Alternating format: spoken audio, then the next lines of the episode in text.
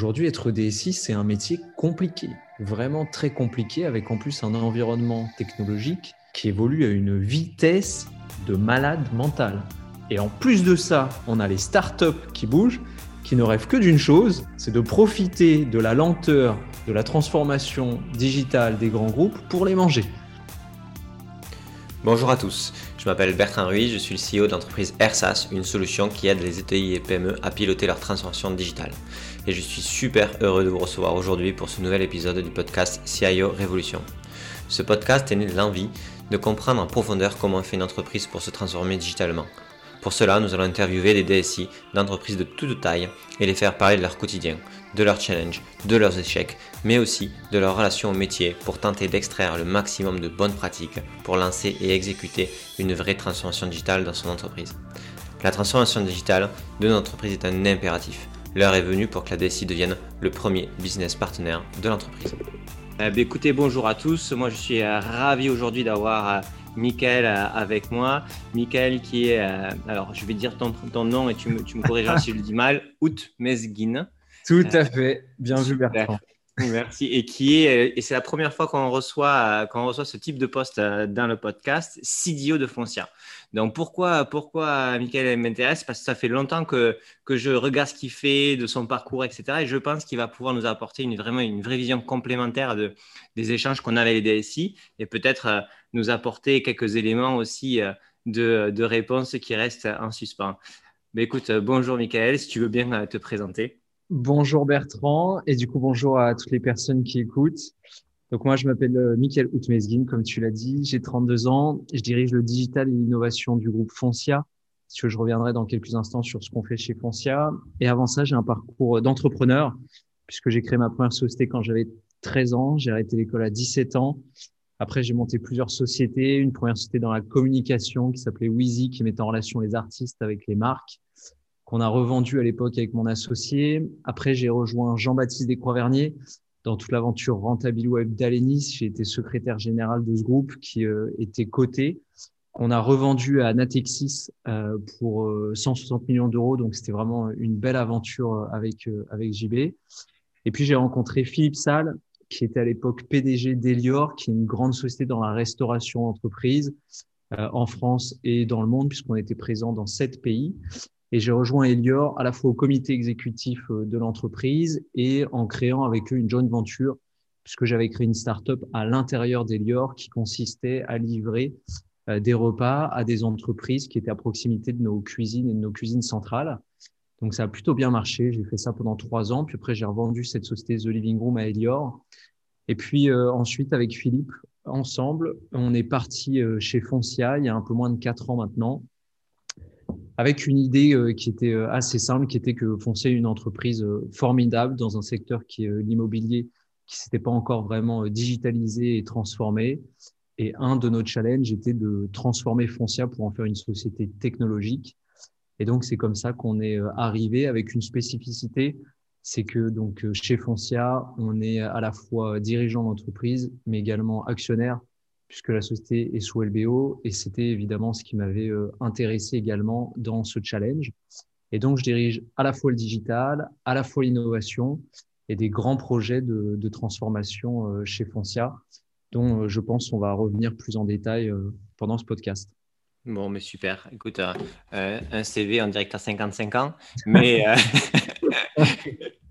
mais, top, non, écoute, très cool. Euh, moi, ce qui, ce qui nous intéresse à nous, c'est de comprendre en fait la, la, capacité et les difficultés organisationnelles pour vraiment driver ce changement. Donc, toi, tu as un profil entrepreneur, euh, entrepreneur en plus qui a réussi, tu arrives dans un grand compte euh, qui devient le tien et tu dois inculquer une culture du changement, un processus de changement, mais en même temps, tu viens pas de ce monde-là. Comment euh, tu fais pour pas devenir le jeune trentenaire qui explique la vie à tout le monde, mais en même temps qui apporte des billes pour changer?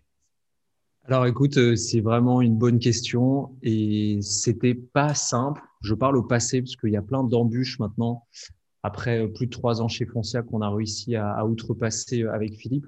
Alors déjà, j'avais eu la chance avant Foncia, comme je te l'ai dit, de rejoindre un groupe qui est Elior, qui est une société de 150 000 personnes, qui est une grande société française dans lequel je suis arrivé au comité exécutif. comme tu l'as dit, bah, j'étais assez jeune à l'époque. Et en plus, je changeais de l'intérieur un petit peu les process, les manières de travailler. Donc là, si tu veux, ce mur dont tu parles, euh, je me le suis pris. C'était pas simple d'innover à l'intérieur d'un grand groupe et encore plus de faire de l'intrapreneuriat, puisque moi j'avais une société dont j'étais actionnaire, mais qui était aussi codétenue avec Elior. Donc ça cause aussi des problématiques euh, de type jugé parti qui sont euh, pas simples. Et donc un des facteurs qui a fait que j'ai revendu ma boîte à Elior et que j'ai pas été plus loin et que j'ai pas passé 10 ans ou 15 ans sur ce sujet, bah, c'était justement les problématiques d'acculturation et, de transformation en interne, ce qui n'était pas simple, même si, euh, comme Philippe était euh, PDG du groupe, bah, évidemment, c'était euh, avoir l'appui du, CEO, c'était un, atout. Mais au final, on s'aperçoit quand même que dans des entreprises de plus de 100 000 personnes, il y a quand même énormément de strates et de couches et de directions et, de, et des fois d'objectifs qui ne sont pas communs entre ces directions. Et donc, quand on est un peu au milieu du guet, c'est compliqué. Et en fait, avec toute cette expérience que j'ai acquise chez Elior, en arrivant chez Foncia, bah, c'était beaucoup plus simple. Euh, déjà parce que, comme je te l'ai dit, je suis aussi actionnaire de l'entreprise. Euh, donc, c'est aussi euh, une partie de, ma boîte. Je suis arrivé avec Philippe et avec d'autres personnes également à la direction de, l'entreprise. Et donc là, je suis vraiment à l'intérieur, dans le sens où bah, mon objectif, c'est de faire en sorte que Foncia grandisse, Foncia se transforme, Foncia soit une société beaucoup plus technologique, qu'on réponde de meilleure manière aux problématiques euh, qu'ont nos clients. Et puis l'objectif final, évidemment, bah, c'est d'augmenter euh, notre chiffre d'affaires et euh, notre EBITDA, ce qui est classique et normal dans, toute société. Et donc là, en fait, c'était beaucoup plus simple parce que bah, j'ai un poste qui me permet de faire beaucoup de choses. Peut-être qu'on va parler après des projets que je mène chez Foncia, dont notre projet majeur qui est la refonte de tout notre récit. Donc, je dirige le digital innovation, mais j'ai un rôle euh, vraiment de concepteur logiciel, puisqu'on a monté euh, une Digital Factory qui est composée de 70 personnes, qui développe vraiment et qui refait un ERP en interne depuis trois ans. Donc ça, on va dire, c'est la brique digitale. Et après, sur la brique innovation, je m'occupe aussi de toutes les relations avec les startups dans le milieu de l'immobilier sur nos trois grands métiers. Je rappelle les trois métiers de Foncia. Premier métier dans l'administration de biens. On est numéro un sur ce métier, on est des syndics d'immeubles. Deuxième métier dans la gestion locative. Donc là, on gère pour le compte de propriétaires leurs appartements, on va trouver les locataires, on va s'assurer que l'appartement est toujours en bon état, on va encaisser les loyers. Et puis après, on a une troisième activité qui est une activité dans la transaction immobilière, où là, on a un réseau d'agences immobilières où on aide, où on met en relation les gens qui achètent ou vendent euh, leur maison ou leurs appartements. Et donc, un de mes grands objectifs quand on est avec Philippe, c'était de refaire l'entièreté de notre récit, et on a décidé de le refaire en interne. Donc, j'ai à la fois une casquette de directeur logiciel, à la fois une casquette sur l'innovation et aussi une casquette maintenant sur le run slash la production, puisque bah, notre outil euh, maintenant a été développé, a été mis en production sur, sur une agence. Et donc là, on gère plutôt des problématiques de run euh, autant que des problématiques de build. Donc, euh, je touche un petit peu tous les métiers. alors, du coup, tu as dit plusieurs choses qui m'interrogent. Qui Premièrement, tu vous reconstruisez une ESI from scratch donc, ça met trois ans. Bon, sur un groupe comme le vôtre, clairement, ça, peut se comprendre. Mais là, à quel moment tu, tu, tu n'es pas le DSI pour faire ça? Eh ben, écoute, c'était c'était pas simple en fait. donc, il faut comprendre l'historique en fait de, Foncia. Et je pense que de manière générale, la question que tu adresses, elle doit s'adresser vraiment très spécifiquement à toutes les organisations des entreprises. Je pense qu'il n'y a pas de réponse préfaite à cette question et qu'il faut vraiment s'adapter à toutes les problématiques des, entreprises. Nous, quand on est arrivé, on a trouvé un SI qui avait une vingtaine d'années, ce qui est assez classique hein, dans les entreprises de la taille de Foncia, qui est une entreprise de 10 000 personnes, qui fait un milliard d'euros de chiffre d'affaires, qui a 45 ans à peu près, qui a été une société cotée, puis maintenant qui est une société privée. Euh, et donc, euh, quand on est arrivé, bah, nous, on avait l'objectif de digitaliser tout un métier et on s'aperçoit que notre SI ne nous le permet pas. Donc à ce moment-là, on, se pose deux questions, mais que tous les dirigeants d'entreprise se posent, c'est euh, est-ce qu'on doit faire ou est-ce qu'on doit acheter? Donc faire, euh, bah, c'était évidemment un projet de trois ans, voire plus en fait, parce que bah, on refait un SI, mais on refait aussi tous les interfaces clients, on crée des applications mobiles, on lance des projets de machine learning, on change notre manière de travailler, on optimise nos process, on change l'organisation des agents, c'est un vrai plan de transformation. Ou alors on achetait un ERP classique du marché, mais on n'a pas trouvé de solution qui répondait parfaitement à notre besoin et qui allait correspondre à la nouvelle organisation qu'on allait mettre en place. Et donc, on a décidé de faire euh, parce qu'il le fallait. Et on a décidé également de le faire en dehors de la DSI, qui était un choix qu'a fait Philippe Salle, le PDG du groupe, parce qu'il pensait qu'on avait besoin d'avoir plus d'agilité et d'indépendance pour lancer un projet de ce type dans une entreprise de la taille de Foncia. Alors, l'avantage, c'est que le DSI du groupe, Pascal Anctin, est arrivé en même temps que moi. Pascal, on se connaissait, on travaillait ensemble chez Elior. Donc, on a toujours travaillé en très bonne intelligence, avec d'un côté Pascal, qui s'occupait du run, donc de l'existant de notre récit, et moi qui m'occupais vraiment de construire le euh, nouveau logiciel pour Foncia. Et donc, c'est comme ça qu'on s'est un peu euh, partagé les tâches euh, il y a quatre ans. L'organisation a un peu évolué, puisque maintenant, Pascal a pris, en plus de la direction des SI, la direction des métiers. On a créé une DOSI, donc une direction de l'organisation et des systèmes d'information. Donc ça, ça permet de répondre aussi à une des problématiques que tu poses assez régulièrement à tes intervenants, c'est comment on fait travailler une DSI et une direction des métiers. Bah, chez Foncia, comment on a fait? On l'a fusionné. Et ça marche plutôt bien. Alors là, j'ai 10 milliards de questions. Vas-y. donc, euh, bon, méga intelligence, parce qu'en gros, déjà, le, DSI dit quoi? Il dit Moi, je m'occupais du run pendant que tu, tu vas construire le futur. C'est quand même. Euh, psychologiquement parlant, c'est je m'occuper euh, de tout ce qui est problématique aujourd'hui, qui, qui, qui, qui, pète de partout, pendant que toi, tu construis le futur. Déjà, ça, psychologiquement parlant, c'est dur, non? En fait, c'était pas dur parce que, euh, encore une fois, nous, on est là pour euh, faire en sorte que la société avance. Ok. Et, et on s'est dit que c'était la meilleure solution pour le faire. En plus de ça, construire un ERP from scratch d'une société de 10 000 personnes qui a 2,5 millions et demi de clients, quand on ne connaît pas le métier, qui est quand même un métier sur immobilier dans lequel il y a énormément de contraintes réglementaires et de comptabilité, euh, c'était dur des deux côtés, si tu veux, parce que démarrer avec une équipe en plus bah, qu'il fallait monter from scratch avec euh, des product owners, des développeurs, travailler avec les métiers de l'époque, monter les specs, etc. Donc, en fait, on s'est attaqué tous les deux à deux montagnes. On s'est souhaité bonne chance.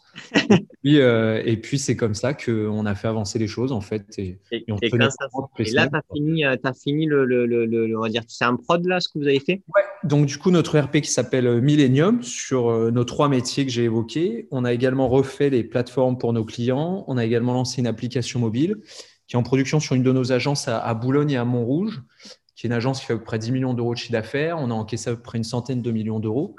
Donc c'est pour l'instant en tout cas un beau succès avec des technologies qui sont des technologies plutôt modernes avec du JavaScript, avec du MongoDB, toute l'infrastructure est en cloud sur AWS. Et là maintenant, on va gentiment déployer l'outil bah, dans nos agences et dans nos métropoles. Donc les métropoles, c'est des communautés d'agences euh, toute cette année et une partie de, de l'année prochaine puisque la spécificité, c'est qu'en plus de mettre Millennium, le nouvel ERP en place dans nos agences, on change aussi l'organisation, la manière dont travaillent nos collaborateurs. Donc il y a une vraie transformation de l'entreprise qui se fait et on veut la faire bien et on n'est pas pressé. On a vraiment une vision de long terme avec Philippe Salle.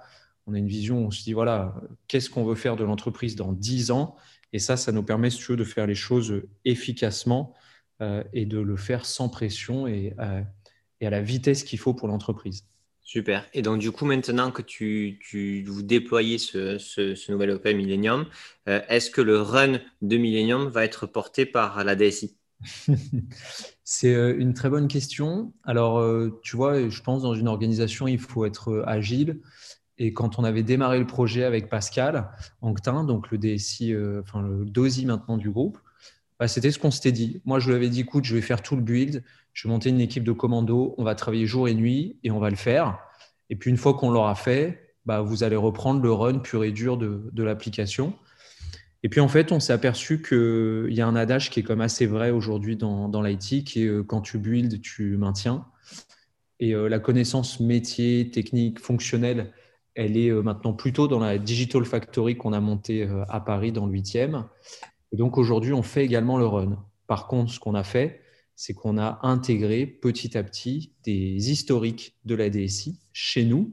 Et donc, on a fusionné en fait une partie des équipes de cette Digital Factory avec des équipes de la DSI pour ne, pour ne créer en fait qu'une grande équipe qui gère à la fois du build, parce qu'on a encore plein de fonctionnalités à développer, et à la fois du run, de la prod, de l'archi, avec euh, des transfuges de, de l'IT qui étaient des spécialistes dans leur domaine et qui étaient hyper complémentaires.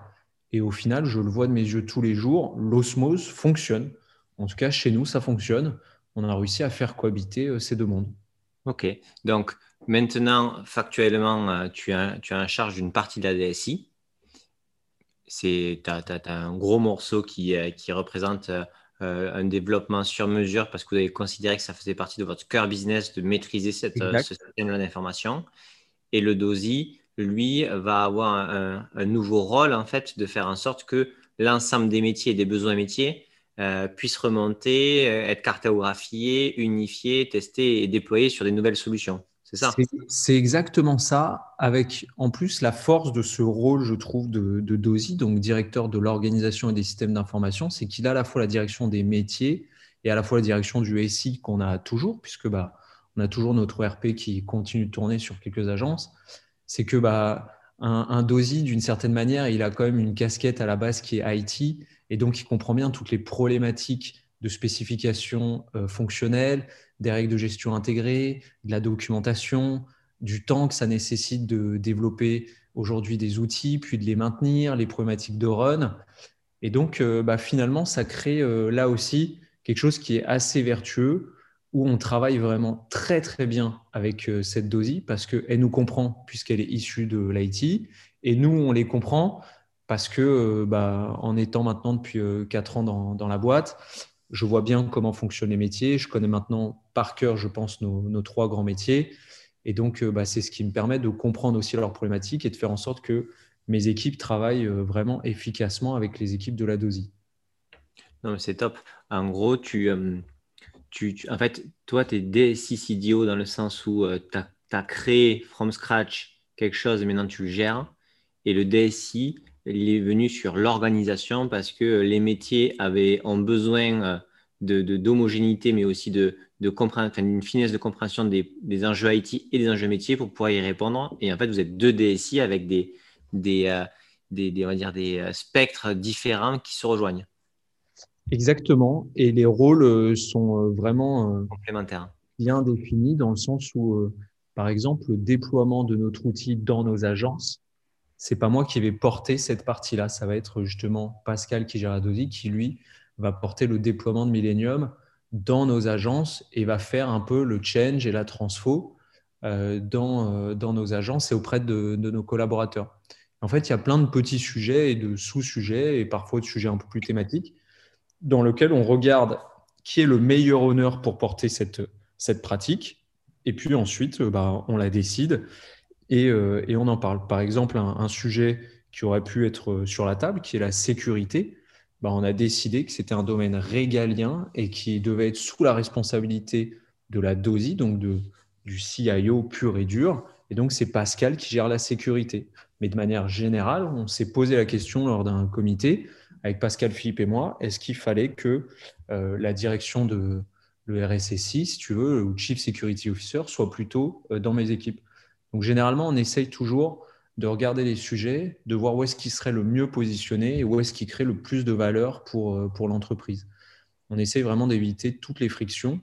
Et encore une fois, comme on est comme une petite équipe de management et que Foncia n'est pas une, énorme société non plus, on peut en plus se permettre de faire des erreurs parfois et de corriger du périmètre ou de corriger des, des zones d'intervention quand on doit le faire.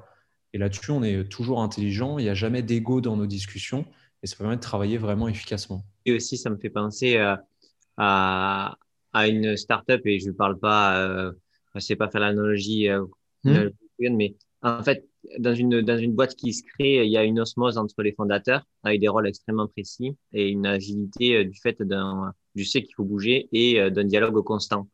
Et tu parlais à un moment donné, tu l'as dit, il y a, voilà, on met l'ego de côté parce qu'on a un projet commun, une vision commune peut-être que ce qui manque euh, à, nos entreprises aujourd'hui, c'est une vision long terme avec un, une comité de direction qui n'est pas portée sur l'ego et qui veut aller sur ce point d'horizon ensemble.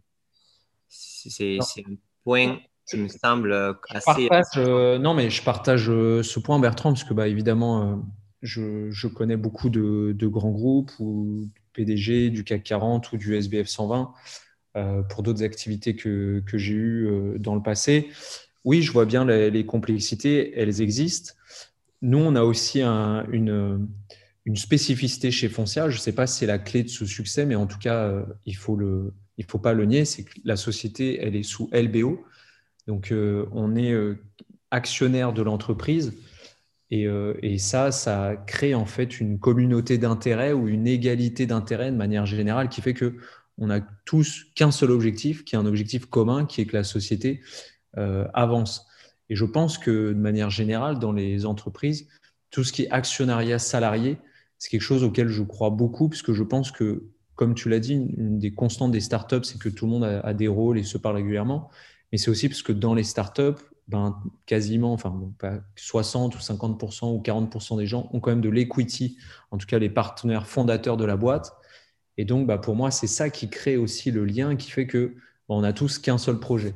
Par contre, quand on est dans une organisation où on n'a pas forcément les mêmes objectifs et que pour atteindre mon objectif, mon collègue, lui, ne doit pas atteindre les siens, c'est là où malheureusement, ça peut créer des situations complexes et qui ne créent pas de valeur pour, euh, pour les grands groupes. Et euh, bon, généralement, enfin voilà, les, les PDG de, sociétés du CAC 40 ou, des ou du SBF, à leur niveau, ont quand même conscience de ces problématiques-là et essayent toujours d'aligner évidemment les intérêts de leur comité exécutif ou de leur, euh, ou de leur top manager. Mais ça peut arriver encore malheureusement. C'est clair. Ok, d'accord, très bien.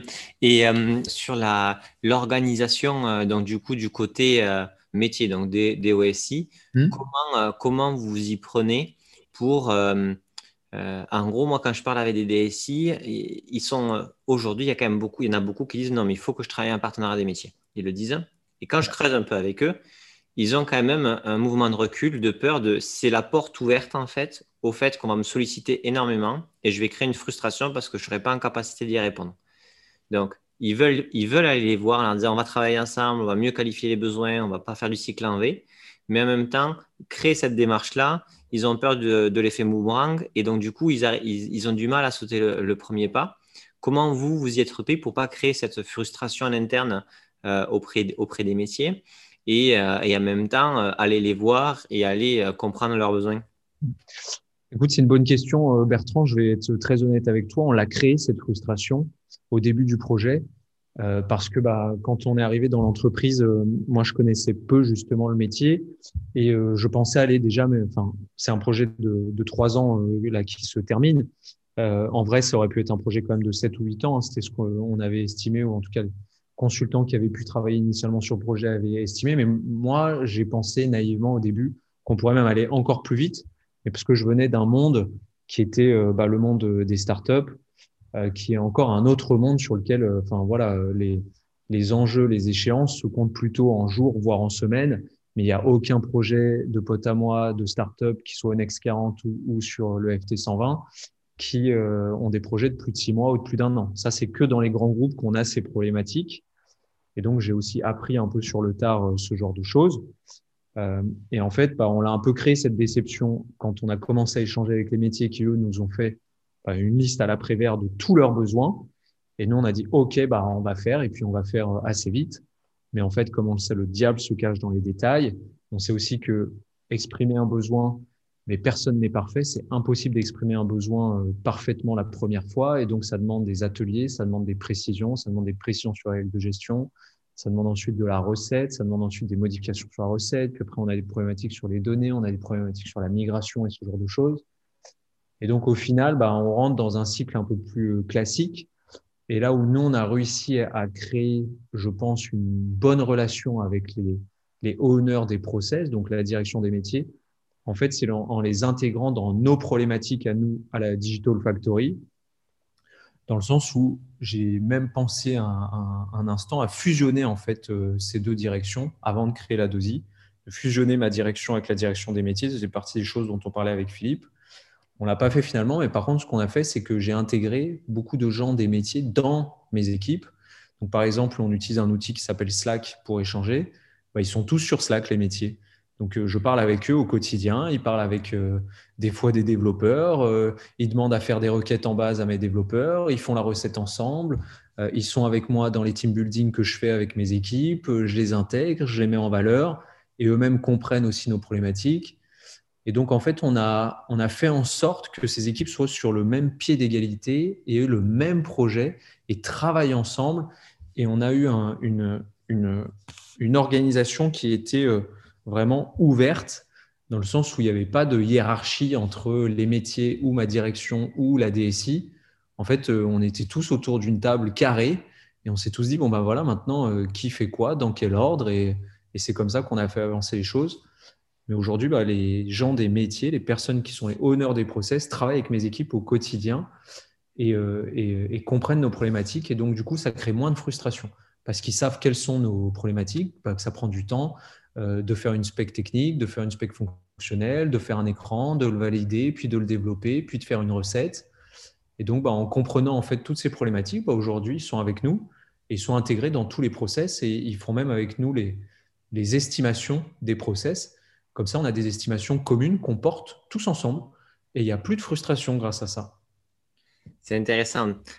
En gros, ce que tu dis, c'est le métier a des problèmes et sa frustration vient du fait qu'à partir du moment où il a exprimé son besoin, lui ne comprend pas et on ne lui donne pas la visibilité du process intellectuel et de travail qu'il y a derrière. Parce qu'avant, on faisait un cycle en V, on faisait un, un doc, on l'envoyait à l'IT, l'IT euh, disait bah, je te le donnerai dans telle date, et puis à la fin on n'était pas content parce qu'on euh, n'avait pas travaillé ensemble de manière euh, continue le cahier des charges et ça ne ressemblait pas à ce qu'on voulait. Maintenant, ce qu'on fait, c'est le métier, on le met avec l'IT et c'est donner une équipe projet pluridisciplinaire qui va travailler sur le projet jusqu'à ce qu'il puisse être shippé, priorisé ou annulé. C'est exactement ça. On, on a presque aujourd'hui, je dirais, en fait, quand on prend un peu de recul, des personnes qui travaillent à la direction des métiers qui sont presque, je dirais, des mini chefs de projet techniques.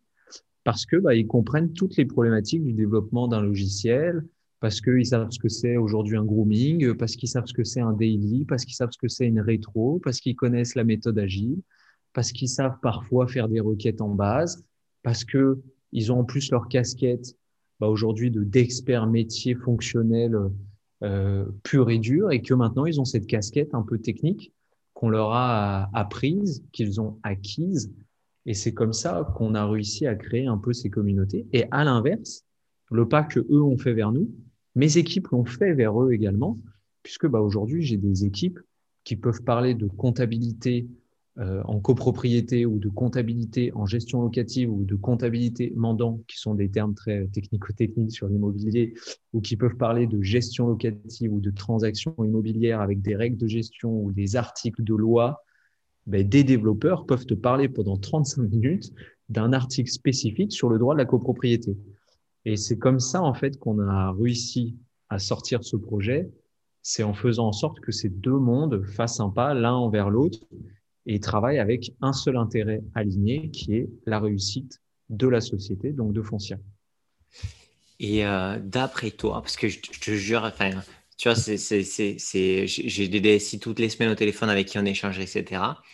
Et, euh, et le nombre de fois où j'ai, oui, oui, c'est ça que je veux faire. Mais en fait, euh, là, aujourd'hui, je suis dans mon gros projet jusqu'à juillet et je peux pas aller les voir. Pourquoi? Pourquoi? Parce que tu vois, factuellement, c'est faux. Enfin, tu prends un projet, tu commences avec une équipe sur un projet où tu mets des métiers et de l'IT et ça commence comme ça. Pourquoi il y a ce blocage du départ sur euh, OK, on va commencer ça avec deux projets? Qu'est-ce qui, qu'est-ce qui fait que, que ça ne se fait pas? Parce qu'il y a un risque, il y a une peur Comment toi tu l'expliques ça?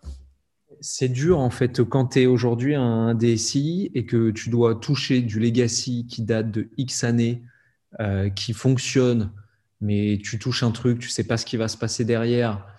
Tu as des équipes qui eux-mêmes ne maîtrisent pas à 100% le sujet qui touchent parce qu'ils viennent d'arriver ou qui sont arrivés il y a 2-3 ans et qu'il y a du code legacy qui date de 5 à 6 ans dans lequel il n'y a pas forcément de documentation.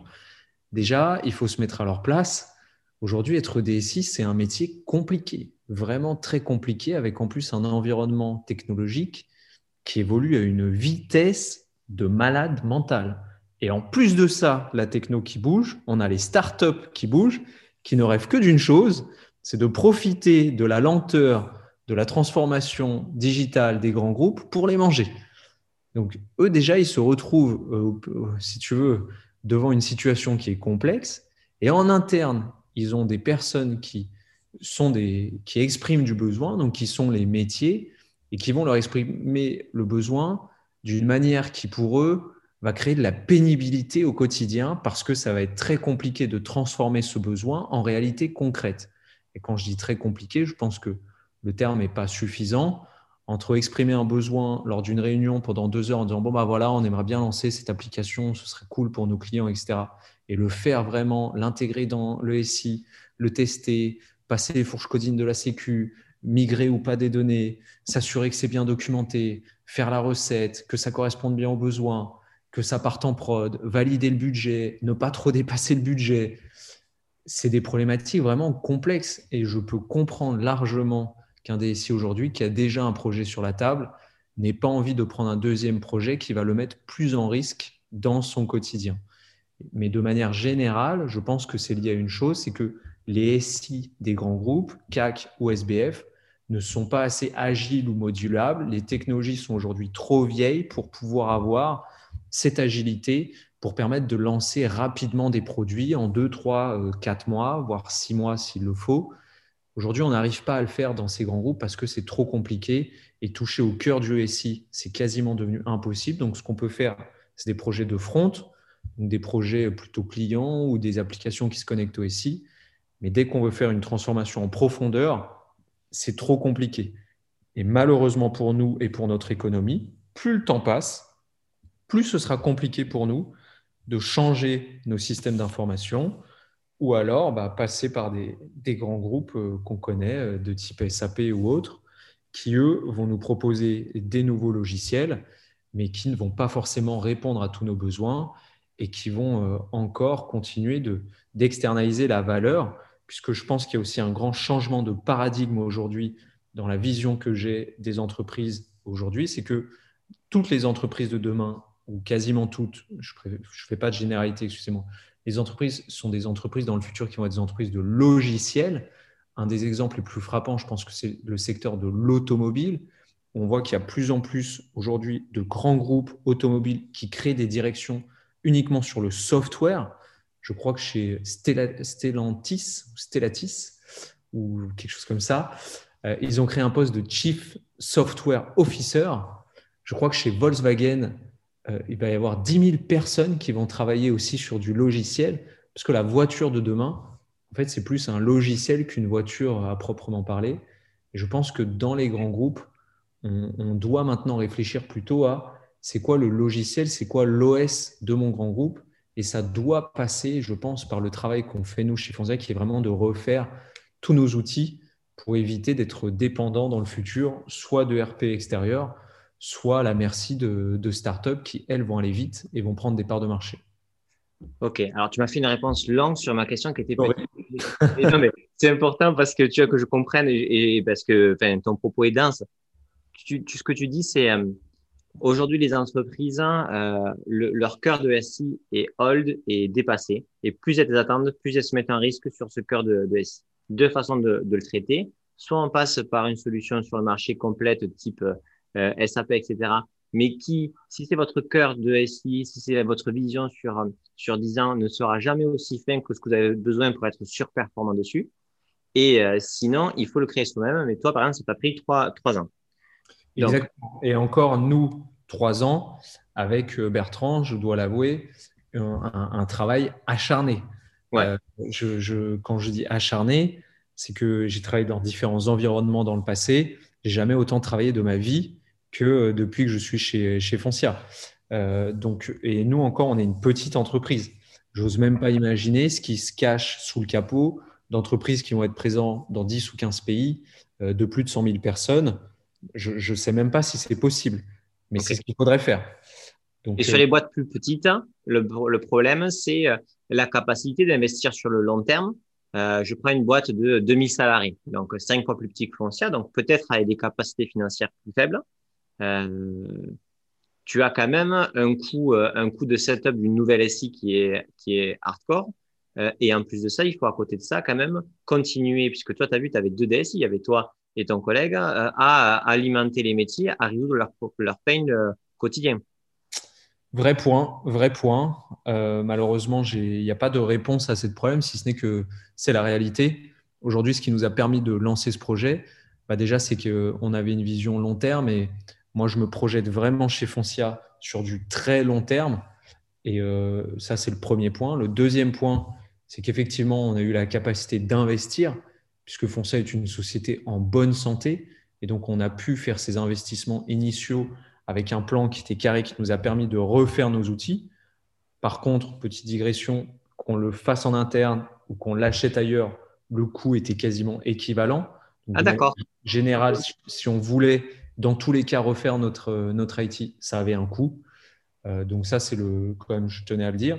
Et après, effectivement, c'est sûr qu'aujourd'hui, pour une entreprise de 2, 3, 4, 5 000 personnes euh, qui a d'autres problématiques, qui est touchée en plus par les problématiques économiques actuelles et qui euh, doit se lancer dans un projet de 3-4 ans sans payback rapide et d'investissement avec des risques, parce que le projet aurait pu mille fois ne pas fonctionner qu'on a lancé chez Foncia, je peux comprendre que ça fasse peur à la fois à des PDG et à la fois à des actionnaires. Après, c'est comme tout. Le risque, on le prend. Si ça fonctionne, bah, on est bien content à la fin. On a transformé l'entreprise, on a créé énormément de valeur, on a changé nos multiples d'EBITDA. Ça, c'est le bon côté. Et euh, bah, le risque, bah, voilà, c'est que le projet périclite et qu'on ait investi de l'argent pour rien, ce qui peut également arriver. Mais euh, je pense que ce risque, en tout cas, est un risque worse of it pour euh, les actionnaires aujourd'hui des, des, groupes de la taille de Foncia. Je pense qu'il faut le faire, en tout cas, parce que dans tous les cas, si ce n'est pas fait maintenant, le coût sera de plus en plus élevé plus les années vont passer. Ok, non, mais c'est clair. Et euh, dernière question, et après, euh, on, va finir sur ça, puisque, puisque c'est le timing. Très bien. Euh, même si, même si j'aimerais bien continuer à, à, poser 10 000 questions, hein, pas le souci. Et avec grand plaisir. comment, donc, quand tu fais, quand tu fais ta SI, ton nouvelle SI, donc tu, tu fais une, une, plateforme, la plateforme centrale de ton entreprise, et à côté de ça, les métiers vont avoir des besoins qui vont euh, soit rentrer dans, la dans cette plateforme-là, soit non. Et ce non, souvent, c'est-à-dire que tu vas avoir d'autres solutions qui vont se pluguer pour répondre aux besoins de ces métiers-là. Comment tu gères euh, le périmètre de ce qui rentre dans la plateforme universelle euh, de, Foncia et, dans, et, qui va, et des, autres solutions qui vont être sûrement des solutions ça, à toi de me dire, mm. qui vont être spécifiques métiers et qui vont, qui vont ne pas rentrer dans cette, dans cette solution que tu, que, tu, que tu crées toi Ouais. Alors, c'est une très bonne question. Nous, ce qu'on a décidé de faire, bah, déjà, on a mis en place la comitologie pour suivre la roadmap produit avec euh, les métiers, avec euh, la direction du projet. Et donc, ça, ça nous a permis de suivre euh, en détail, si tu veux, l'évolution de cette roadmap produit qui a beaucoup bougé ces, dernières années. Quand on a un besoin qui arrive, bah, on essaye de le, de le comprendre et on décide ou pas de l'intégrer dans notre roadmap de la refonte de notre outil Millennium. Ça, c'est le choix 1. Et donc là, bah, on commence à faire euh, les specs, les ateliers, l'estimation, la date d'atterrissage, et on communique sur ce sujet le plus vite possible pour donner de la visibilité euh, aux utilisateurs. Ou choix B, on se dit non, ça ne rentre pas aujourd'hui dans notre, euh, dans notre roadmap, on ne le prend pas maintenant et on le prendra plus tard. Donc là, c'est le deuxième choix, dans le sens où on le met de côté. c'est un besoin qui est identifié, mais qui ne sera pas développé avant X mois ou années, si on décide de le faire vraiment plus tard, plus tard. Bon, c'est rare puisqu'on a quand même une grosse force de frappe, de développement. Donc généralement, on le fait assez rapidement. Ou choix 3, c'est euh, bah, on ne va pas le faire nous-mêmes et on va utiliser soit une solution qui existe sur le marché, soit le confier euh, aux équipes de euh, la DSI pour développer une petite application, ce genre de choses. Et donc là, bah, on est assez opportuniste. On regarde ce qui se fait de mieux sur le marché. On regarde des startups. On regarde aussi des fois des grands groupes. Euh, on a pris par exemple des licences Salesforce pour un besoin très spécifique pour une de mes filiales. Donc ça, on l'a fait. Euh, et puis parfois, on travaille aussi euh, avec des startups. Par exemple, on travaille avec une boîte pour la signature électronique de documents qui s'appelle Modelo. Bah, on a décidé de ne pas le faire en interne parce que ça ne crée pas forcément de valeur pour nous. Bah, du coup, on les a intégrés dans notre, dans notre roadmap et dans notre SI. Et donc là-dessus, bah, on essaie d'être toujours intelligent en fonction des besoins tout ce qui est quand même cœur business et qui crée de la valeur, on l'intègre dans notre récit. tout ce qui n'est pas cœur business, crée pas trop de valeur, mais c'est un nice to have pour nos collaborateurs internes. Généralement, on le met en choix 2 et on le positionne à un horizon plutôt en mois. Et puis après, tout ce qui est vraiment pas core business et qui prendrait du temps de développer, puis après de maintenir sur des fonctionnalités qui n'ont pas de rapport avec nos métiers, bah, généralement, on est assez intelligent, on trouve des boîtes pour le faire, et puis on se connecte euh, à notre API tout simplement pour, euh, pour faire ces tâches-là. Ok, donc là, quand même, aujourd'hui, vous êtes sur une stratégie euh, plutôt de, de, de faire le maximum en interne. Aujourd'hui, oui, parce qu'on a cette force de frappe. J'ai 70 personnes, j'ai des très bons développeurs, j'ai des gens vraiment excellents, j'ai un directeur technique excellent, un directeur produit excellent. On est, si tu veux, dans une, dans une logique où en plus, moi étant issu de la tech, des startups tech, ça fait bientôt 20 ans que je monte des projets et que je développe du logiciel. Donc, je vois bien, si tu veux, un peu les, problématiques. Il faut qu'on arrive à me convaincre par A plus B qu'avec mon équipe, euh, quelqu'un ferait mieux à l'extérieur. Et aujourd'hui, c'est rare que je trouve des choses qui pourraient nous faire en sorte qu'on décide de ne pas le faire en interne. Après, bon, bah, il y a des questions de temps et de coûts, et c'est seulement dans ce cadre-là qu'on décide d'externaliser. Mais la priorité est plutôt des 21.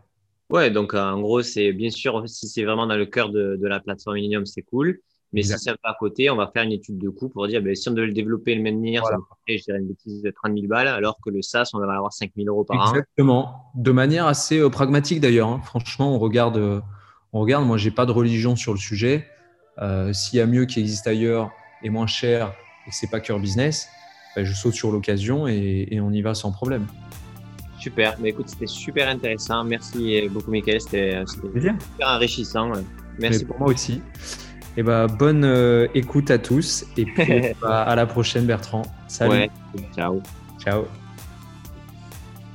Écoutez, c'était top. J'espère que vous avez passé un aussi bon moment que moi. C'était super intéressant. C'est la première fois que, que j'entends vraiment cette organisation avec euh, une double DSI euh, qui me paraît euh, hyper efficiente et euh, sur la capacité aussi d'investir sur le long terme.